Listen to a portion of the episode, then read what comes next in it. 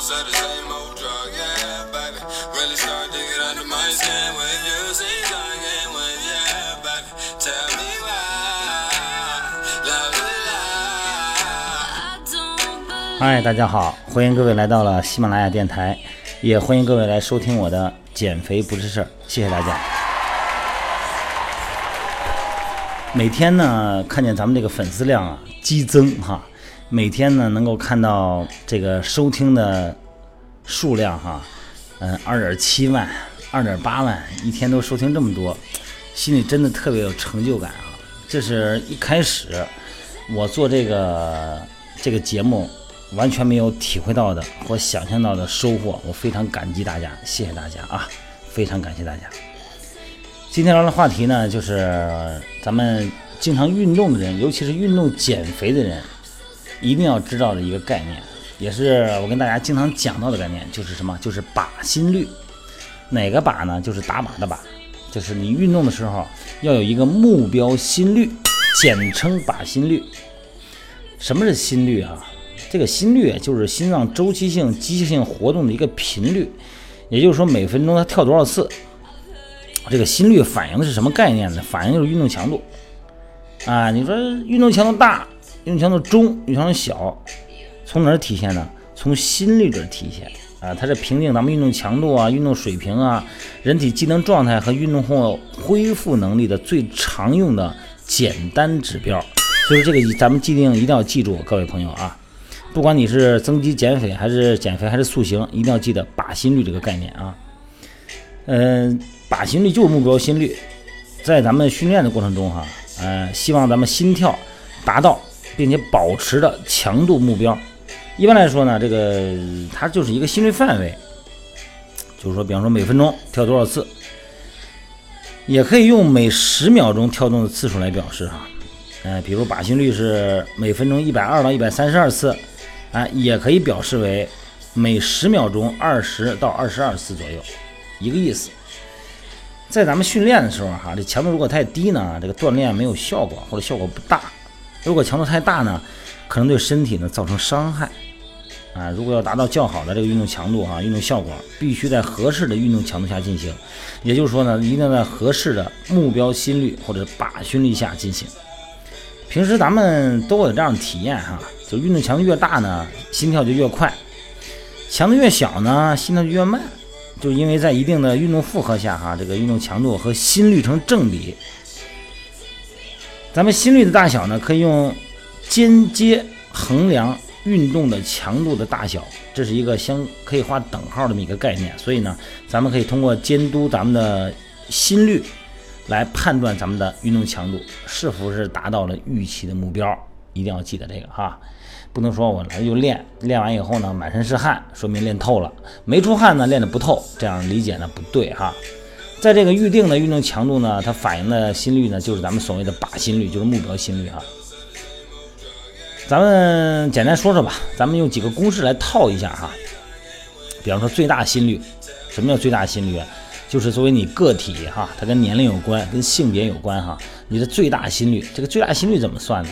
人的最大心率啊，就是二百二减年龄，二百二十减年龄哈。这个靶心率的下限就是它最低线，不要低于这个线。这个线是什么呢？就是最大心率的百分之五十。靶心率的上限是多少呢？靶心率上限呢，就是最大心率的百分之六十。比方说一个二十岁人哈，他最大心率呢就是二百二减二十，最大心率是不是二百呀？那它的下限呢，就是二百的百分之五十，就是一百每分钟哈。上限呢，就是二百呢乘以百分之六十，就一百二。所以说呢，通过最大心率的办法呢，可以测出它的靶心率。这个二十岁的人的靶心率呢，是一百到一百二十次，就是每分钟。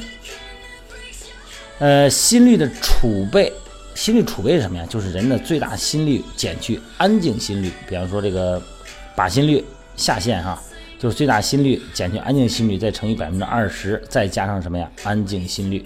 那靶心率的上限呢？就是最大心率减去安静心率，再乘以百分之四十，加上安静心率。比方说一个还是二十岁哈，这好算，是整数。一个二十岁的人，他的安静心率呢是每分钟七十二次，那么储备心率呢，就是二百二减去二十，再减七十二，等于多少？一百二十八次。那么它的下限呢，就是一百二乘以百分之二十加七十二，就等于大概是九十，九九十七次左右吧，哈。呃，上限呢就是一百二十八乘以四十八，再加上乘以百分之四十啊，再加上七十二，哎，这个大概呢就是一百二十三次左右。所以说呢，通过心率储备法啊计算的靶心率呢，这个二十岁的人就是九十八到一百二十三次每分钟之间。咱们弄明白这个道理以后呢，咱们用这个心率的储备办法啊来计算靶心率，考虑到个体的安静心率，就具有一定的个体化了，因为每个人的安静心率不一样。比这个通过最大心率计算法呢，得出的结果呢更有针对性，因为每个人的安静心率不一样，有的人六十，有的人七十，不一样。所以咱们用这个心率储备法来计算靶心率啊。所以呢，咱们更推荐用这个心率储备法来计算靶心率，更准确、更有针对性。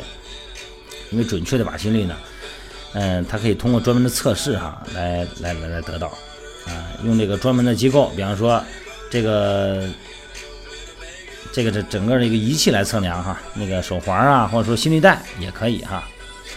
因为我们发现哈，这个肥胖患者呢，运动时候的这个靶心率啊，一般在安静心率加上心率储备的百分之二十到百分之四十之间。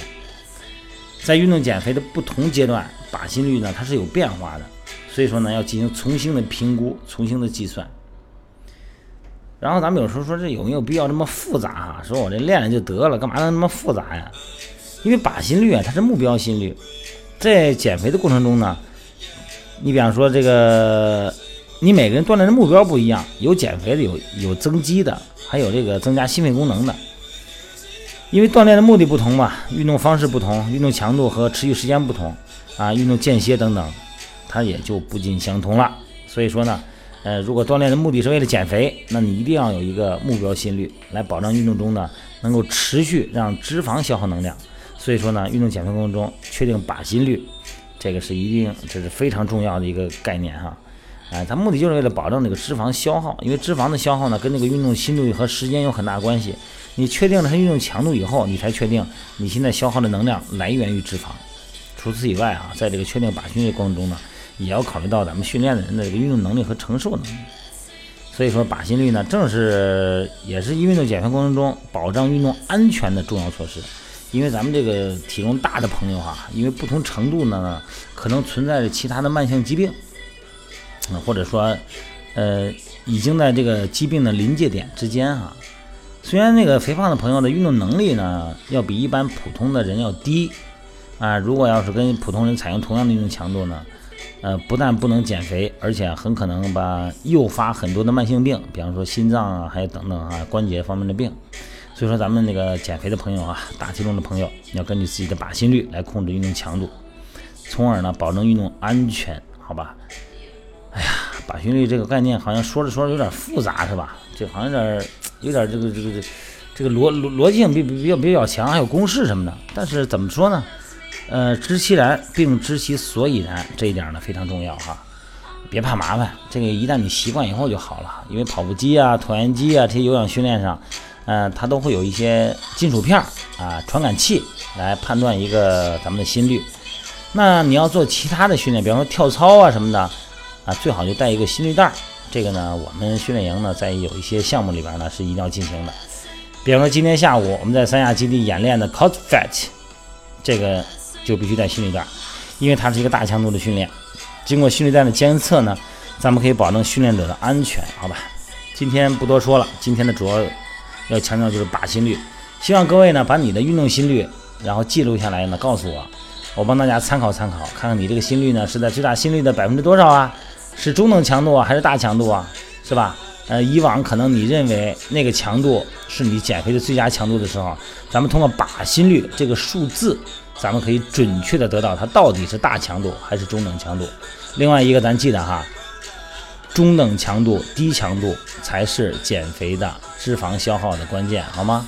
把你的问题放到微信平台公众号“汉语拼的全拼锻炼减肥吧”，放在里边啊。好吧，今天咱们早点休息，各位啊，时间不晚了，时间不早了，咱们明天再见啦。